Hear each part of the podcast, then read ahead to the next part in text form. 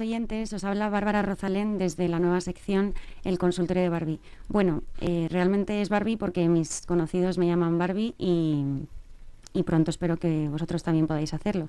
En esta sección eh, vamos a desglosar y vamos a deshacer esos nudos que a veces la vida nos pone por delante y nos hacen sentir un poquito incómodos con situaciones ejemplificadas que nos van a, hacer, nos van a resonar con todos, seguro. Em, al final esto, eh, esto es la vida en sí, ¿no? Eh, enfrentarse a situaciones que nos hacen sentir un poco así asá y saber gestionarlas lo mejor posible. Nadie nos asegura el acierto, pero intentamos todos evitar el error, eso, eso está claro. Eh, vamos a analizar estas situaciones desde un punto de vista experiencial mío y desde un punto de vista más psicológico, si, si cabe decirlo. Em, yo actualmente estudio eh, psicología, segundo de psicología, y toda la vida he estado en mano de terapia. Eh, soy una fiel creyente de que, de que todo el mundo en algún momento o ha necesitado, necesitará o necesita actualmente ese impulso de ayuda. Eh, y esas herramientas para, pues, pues, pues, para elaborar esa gestión emocional y ese saber ordenar ¿no? las emociones. Em, al final eso también nos sirve un poco para crearnos nuestro propio criterio y saber oye, nos estamos acercando al horizonte que queremos, nos estamos alejando un poco hacia dónde va esta situación que nos está incomodando tanto, ¿no? Em, a través de mi Instagram, arroba Bárbara Rozalen, vais a poder enviarme preguntas, cuestiones, casos que queráis que comentemos aquí en el programa, eh, de forma anónima siempre, por supuesto. Em, y bueno, mientras tanto, pues yo también traeré algunos de, cosecha propia y de mi vida personal, pues porque al final, pues como he dicho, mm, esto es la vida y es así para todos. En el primer caso que traemos hoy, em, eh, consiste en lo siguiente. Me ha costado mucho romper una relación de amistad de muchos años y dudo si he hecho bien. A veces echo de menos a esa persona y no sé si es normal sentirme así, a pesar del daño que me ha causado. Bueno, en este caso a la persona que, lo ha enviado yo solamente le puedo decir dos cosas. La primera es que bienvenido, ¿no? Porque yo me siento muy identificada con esto. y la segunda es que lo siento porque genera mucho, mucho dolor. Y aquí es donde yo comienzo mi análisis.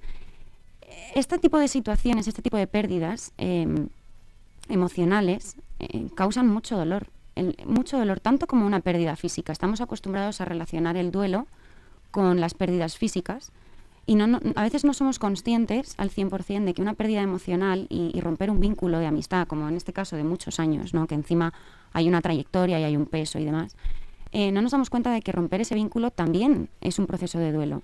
También tenemos que encajarlo como, como lo que es, es un proceso en el que vas a sufrir y duele mucho.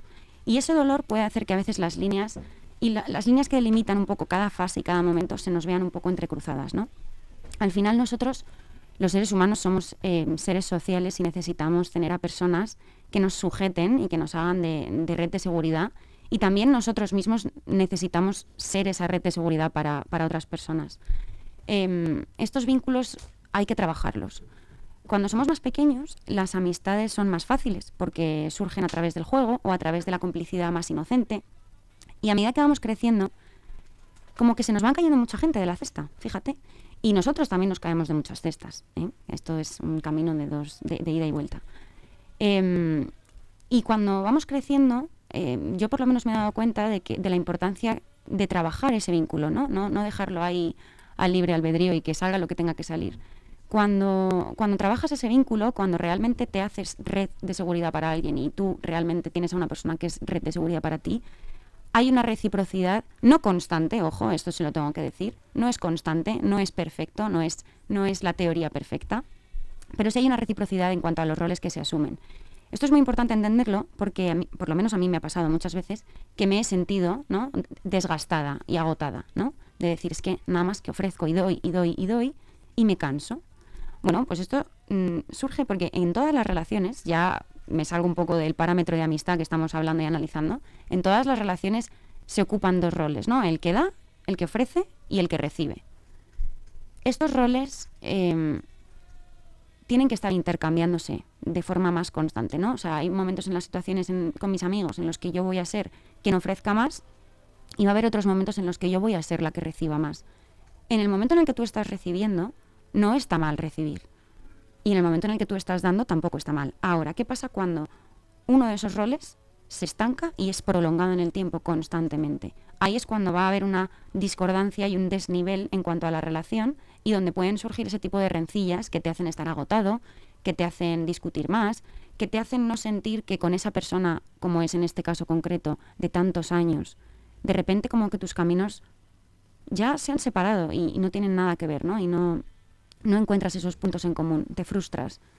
Bueno, em, hay que analizar muy bien cuánto de esos roles, o qué rol, mejor dicho, estamos adoptando durante más tiempo y ver si objetivamente, también siendo autocríticos y, realmente pensando en lo que uno mismo da, primero, antes de pedir que reciba, em, qué rol estás adoptando tú primeramente, ¿no? Eh, durante un tiempo con esta persona.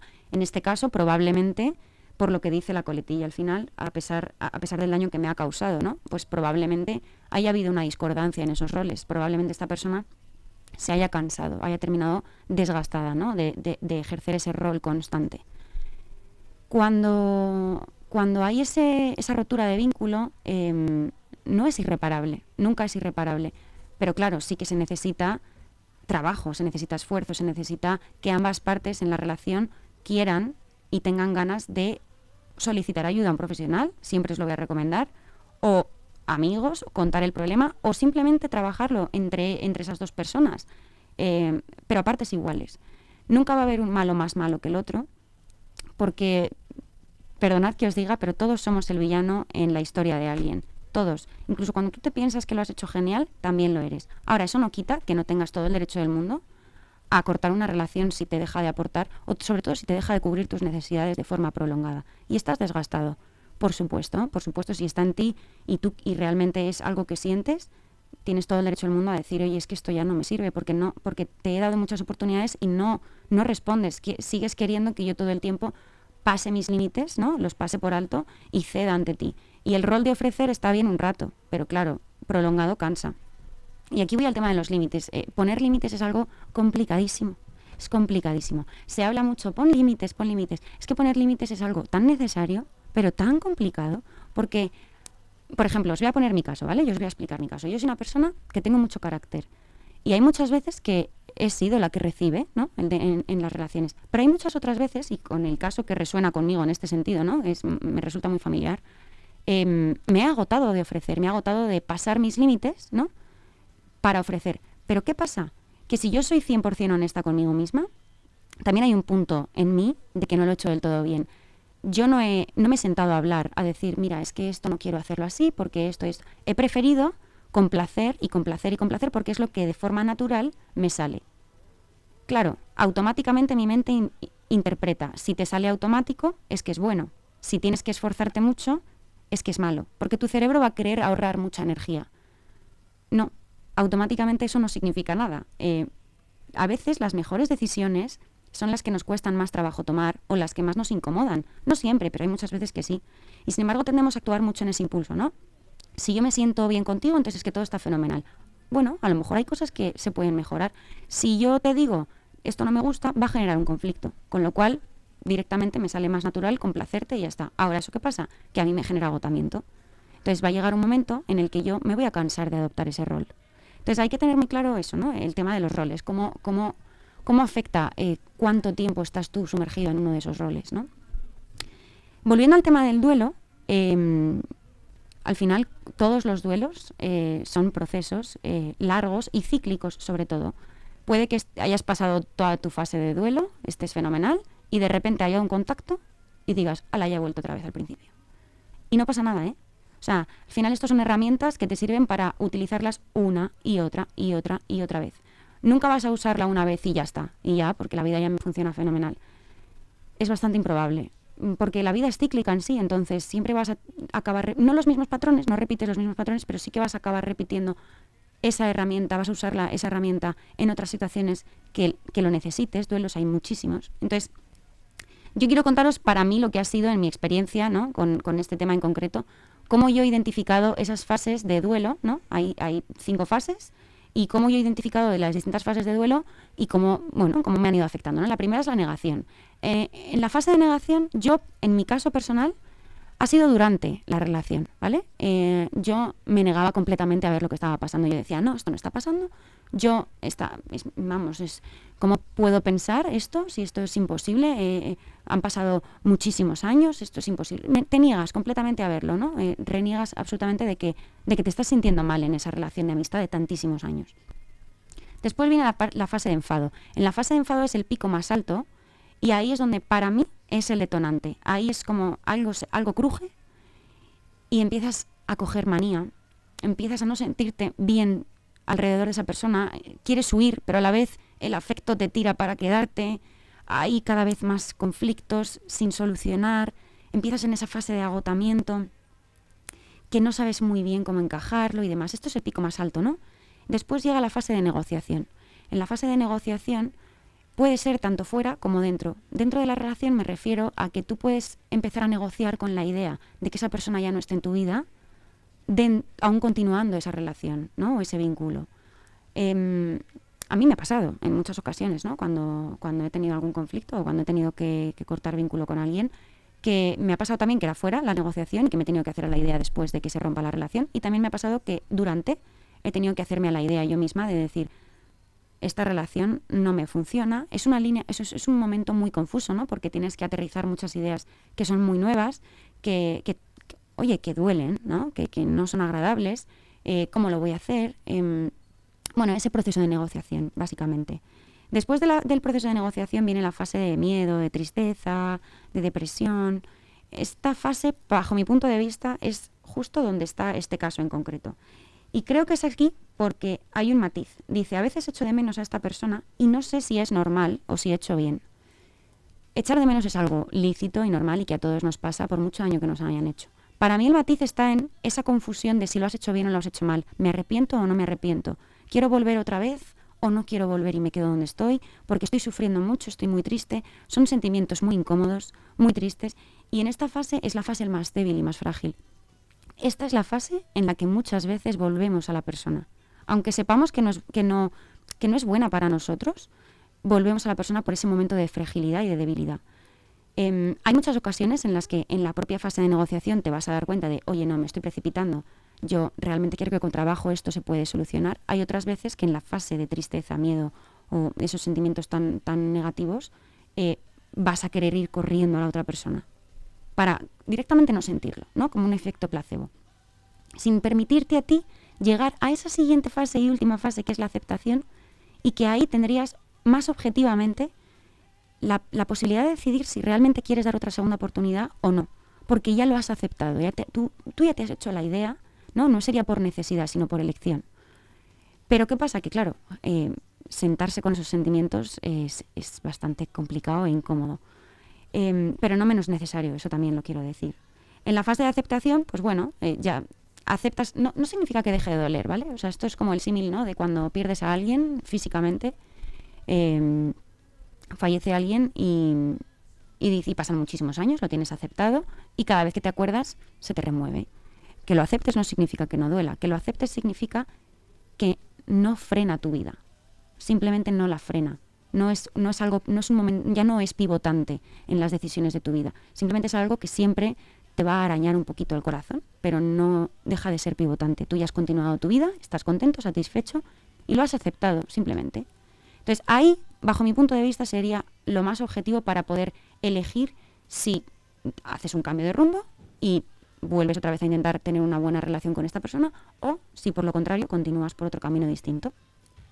Entonces creo que es importante que nosotros eh, asentemos todas estas fases porque cuando veamos que nos está pasando, em, para gestionarlo mejor hay que saber encajar en qué momento estamos del duelo, ¿no? es decir, si yo en este momento estoy en la negación absoluta, es bastante improbable que me dé cuenta. Pero si estoy en la fase de negociación y haciéndome la idea, yo ya voy a saber que estoy en esa fase. Yo ya sé qué es lo que viene, qué es lo que ya he pasado y qué es lo que viene después. Con lo cual, con conocimiento siempre todo va a ser mucho más fácil y más llevadero. Hay un, hay un tema que quiero tocar en este caso y es el tema de echar de menos. Mira, hay una, una amiga mía me dijo hace poco una frase que se me ha quedado conmigo y resuena conmigo en muchísimas situaciones. Y es que echar de menos no significa que quieras volver a esa persona o a ese momento. Significa que hay algo de esa dinámica o de esa situación que echas en falta en tu vida actual. Os voy a poner un ejemplo. Imaginaros que yo con esta persona eh, los jueves me iba a jugar a los bolos y me lo pasaba genial y me encantaba. Y resulta que con el paso del tiempo se rompe ese vínculo, yo estoy muy triste, ya ha pasado todas las fases y digo, pues es que sigo echando de menos. Ahí me tengo que sentar conmigo y decir, vale, ¿qué estás echando de menos? ¿Estás echando de menos a la persona estás echando, jugar, estás echando de menos jugar a los bolos? Porque a veces echamos de menos dinámicas que podemos implementar con otras personas en nuestro, en nuestro entorno. Y vamos corriendo a la otra persona pensando que solo esa persona nos lo puede dar.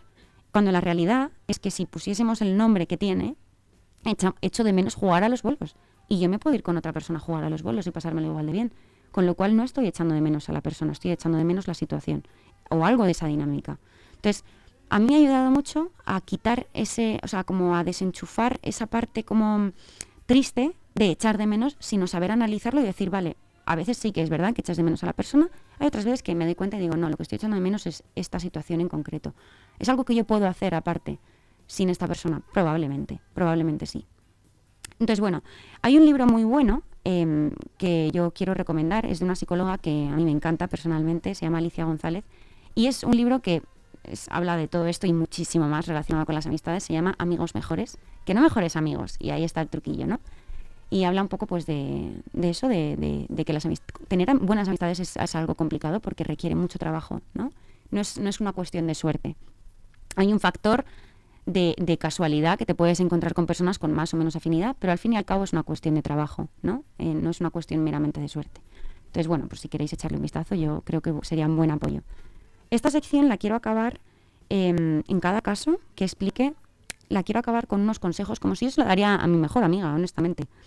El primer consejo que yo quiero dar eh, frente a esta situación que, que hemos expuesto es que es normal echar de menos, ¿no? Es lo que hemos comentado es muy normal echar de menos. Echar de menos no significa automáticamente me arrepiento, ay, eh, he tomado una mala decisión. No, no, no, no, no. Echar de menos es un sentimiento más. ¿no? O sea, tómatelo así, no pasa nada. Puedes echar de menos a una persona que te trató fatal, puedes echar de menos a una persona que te trató fenomenal, puedes echarte de menos hasta a ti mismo en otras épocas de tu vida.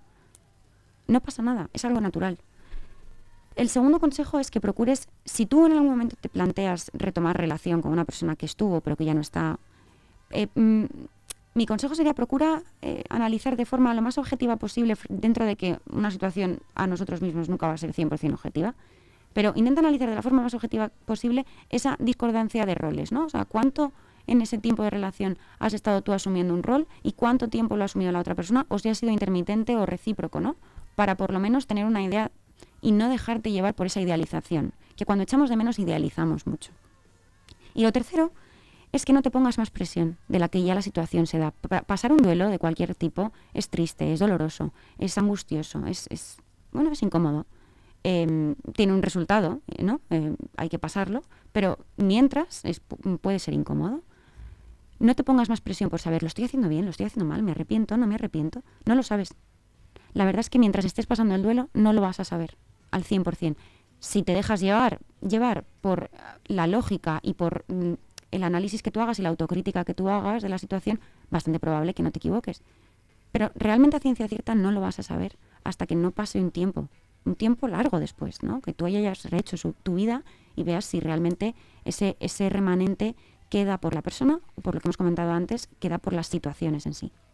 Entonces, bueno, esos serían mis tres consejos em, para este primer ejemplo. Me he preparado otro ejemplo y este em, a mí personalmente me hace un poco de gracia bueno, me hace gracia y me da un poco de pena también, em, porque tengo una anécdota que es así un poco, no sé si es divertida o triste, pero bueno. Eh, el, tema es el siguiente. Mi jefe me presiona tanto que a veces tengo que ir al baño porque me dan pequeñas crisis de ansiedad. No creo que deba aguantar esto, pero, pero siento miedo. Mm, hace un tiempo largo, hace muchos años, eh, cuando mis amigas y yo estábamos en momentos de trabajo muy de eso, ¿no? De esta situación, pues teníamos a, una persona por encima que nos metía demasiada presión o que nos hablaba mal o que, ¿no? Eh, trato distinto, no una presión típica laboral, no, sino como un trato más tirando despectivo, por así decirlo, ¿no? Em, a mí me ha pasado, a mis amigas nos ha pasado, que nos teníamos que ir al, al baño a llorar. Y entonces empezamos a decir, una lloradita y a seguir una lloradita y a seguir. Porque claro, ¿qué, ¿qué, queda, no? O sea, pues echas, lloras y luego tienes que seguir trabajando. Es lo que hay. Esto me da pena. Y os voy a decir por qué. Em, nos llaman la, a mi generación, yo tengo 26, nos llaman la generación de cristal, porque somos frágiles, porque nos quejamos mucho, porque nos frustramos con nada, porque, porque no toleramos nada. Y yo le quiero dar la vuelta. Nos llaman la generación de cristal porque no dejamos que se rompa, no dejamos eh, de exigir el derecho, no dejamos de pedir un buen trato, no, no dejamos de romper con esos ciclos tóxicos que vienen de hace muchos años y que es el típico comentario de, como yo lo he vivido, tú también. No. Si tú lo has vivido y has sufrido, procura no hacérselo a los demás. Es una pena que te haya tocado a ti vivirlo, pero en algún momento se tiene que parar y se tiene que frenar. Y se crearán otros ciclos, por supuesto. Pero aquí estamos intentando parar este, ¿no? Entonces, me parece interesante esa reflexión porque, porque lo escucho mucho lo de la generación de cristal en, en, tono despectivo. Y a mí no me lo parece en absoluto, sinceramente. Eh, sí es cierto que somos una generación en la que nos cuesta quizá tolerar un poco más la frustración, ¿no? Em, pero eso es algo que tenemos que trabajar, por supuesto, y se, se, tiene que trabajar. La frustración está acompañándonos todos los días de nuestra vida y hay que tolerarla. No se puede hacer muchas veces nada al respecto. Simplemente hay que resignarse a decir, es lo que hay. Muchas veces es literalmente, ¿eh? O sea, es lo que hay. Em, yo quiero decir, y realmente me quiero centrar en el tema de la crisis de ansiedad. ¿Por qué te da una crisis de ansiedad o por qué tienes ese, pico ansioso? Al final la ansiedad, como muchos ya sabréis, es la respuesta somática que da el cuerpo, ¿no? Cómo responde tu cuerpo a esa activación que tu mente ha interpretado como una amenaza. ¿No? Es lo que siempre escuchamos como el tigre que te persigue. No te persigue ningún tigre, objetivamente, pero tu mente piensa que sí, entonces se activa ¿no? para ponerte en marcha. Más que esto, me, interesa explicar las distintas respuestas que puede haber frente a un pico de ansiedad así, ¿no? Eh, puede ser una ansiedad em, condicionada, ¿no? Como en este caso, en este ejemplo, está condicionada por un trato dudoso eh, en el trabajo y entonces eso te ha generado ese pico de ansiedad o puede ser que tú estés tan tranquilo en tu casa y de repente digas, ¿cómo es posible que esté ansioso si estoy tan tranquilo? Bueno, puede ser también irracional la ansiedad. De hecho, suele ser más irracional y lo demás está más ligado, más ligado al estrés. Pero bueno, eh, eh, dentro de, esa interpretación de nuestra mente como, que hay una amenaza, tenemos distintas formas de, de, responder, ¿no? Y creo que es importante que esto lo sepamos porque hay que identificar cómo yo estoy respondiendo a, esa sensación de amenaza que tiene en mi cabeza para, para ponerme en ansiedad, eh, porque así podremos saber qué es lo que tenemos que implementar para dejar de hacerlo y no tener esos picos de ansiedad.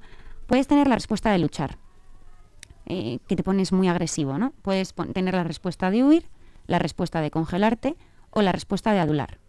En la respuesta de luchar, cuando tienes ese estímulo que te provoca ese pico de ansiedad, te sale eres muy reactivo, te sale luchar, te sale ser agresivo, te sale contestar, gritar, ¿no? Te sale como revelarte mucho de una forma muy muy visceral. En la respuesta de huir te sale literalmente salir corriendo, hasta probablemente te plantees cambiar de trabajo inmediatamente ya sin ni siquiera hablarlo, sin ni siquiera enfrentarte al conflicto. Te sale correr y correr y correr y correr porque no quieres enfrentarte a esa situación. En la respuesta de congelarse, te quedas paralizado. Incluso es posible que hasta a veces disocies un poco de exactamente qué es lo que está pasando. Te quedas paralizado, no sabes cómo contestar. Y en la respuesta de adulación, te vuelves excesivamente em, complaciente. Quieres complacer excesivamente para que la otra persona no sienta esa esa frustración contigo, ¿no? Explico esto porque me parece importante em, saber que, cuál es tu respuesta, porque no es lo mismo el, cambio que tendrá que hacer una persona cuya respuesta es luchar, ¿no? Eh, esa persona sabe decir que no, sabe, sabe revelarse, pero se revela de unas formas que no son las correctas. Una persona que se queda congelada, directamente es que no sabe ni decir que no. Entonces tendrá que trabajar primero el verbalizarlo, ¿no? Sacar ese, esa palabra primero antes de, antes de todo lo demás. Entonces, creo que es muy importante analizar, cuando estés en esta situación, analizar, vale, yo estoy ahora mismo teniendo esta crisis, pero mi respuesta está siendo cuál? Huir, luchar, quedarme paralizado o eh, ser muy complaciente, ¿no? Para luego, en el resto de tu vida, porque esto es una práctica diaria, poder empezar a implementar esos pequeños cambios. Romper un hábito, como puede ser este tipo de respuestas a la amenaza, no es fácil, no es cosa de un día, requiere una práctica. Eh, al principio va a ser muy robótico, em, pero con el tiempo hay que confiar en que la práctica hace hábito y el hábito es automático, con lo cual no te va a costar tanto. Yo acabo, acabo este, este tema eh, dando algunos consejos. ¿no? el primero sería que, aunque pueda que sea complicado, porque cada entorno de trabajo es distinto, pero si esto te está pasando, primero de todo que te mando un abrazo tremendo, porque una crisis de ansiedad es muy desagradable, pero que intentes agarrar a alguien, que intentes decirle a alguien de tu entorno de trabajo, oye, me está pasando esto, si me vuelve a pasar te puedo llamar, porque pasarlo solo a veces lo hace más grande, ¿no? El segundo consejo es que cuando analices la respuesta que sueles tener, eh, si te ves muy confuso acerca del tema, siempre lo voy a recomendar, hagáis uso de, los profesionales. Es, crucial y importantísimo para poder realmente tener una buena gestión emocional ¿no? y saber implementar estas herramientas. Y eh, por último, decir que el trabajo es un medio para vivir. El trabajo no es el fin. El fin es lo que hay a partir de las puertas de tu trabajo. Yo entiendo que esto es complicado porque tú no puedes, eh, tu trabajo es tu medio, al final es lo que te da de comer. No puedes decir, ah, pues nada, ya está, eh, paso, me voy. Yo lo entiendo. Eh, y por eso se hace muy complicado esta situación en concreto y por eso, repito, no es algo de un día para otro, es algo de mucha práctica y de pasitos muy, muy, muy pequeños. Aparentemente invisibles, pero que con el tiempo dices, wow, he recorrido mucho. En la, en la escena del trabajo es quizá hay un componente no más de necesidad, no por elección. Entonces eso hace que sea más primitivo ¿no? y que tengas que, aguantar más o que te salga una reacción más visceral. Em, yo desde aquí lo único que puedo deciros es que, estas, situaciones, estas situaciones resuenan con mucha gente, que por suerte o por desgracia, yo creo que por suerte, no estamos solos en muchas situaciones. Si os paráis a hablar, siempre escucharéis, ay, a mí también me ha pasado porque es así, la vida es muy similar para todos dentro de nuestras diferencias. Y, bueno, realmente eso es todo lo que, lo que os podría decir al respecto con los casos de hoy. Quiero volver a recordar eh, que me podéis mandar casos y dudas eh, a través de mi Instagram, arroba Bárbara eh, para futuros temas que queráis que analicemos de esta forma aquí en el programa. Y, bueno, que doy paso a, a, una siguiente sección que para mí es muy especial porque es un podcast con mi mejor amiga, Laura Millán, que se llama Lo que ella me enseñó. Hablamos, es una charla entre amigas, hablamos de, la vida, analizamos la vida, somos muy analíticas, como podréis comprobar. Y, hoy vamos a por el episodio 4, la toma de decisiones, muy ligado a todo esto además. Eh, ¿Por qué se nos dificulta tanto esa toma de decisiones? ¿no? Bueno, os dejo con ello y, y nos vemos en el próximo programa. Un besito.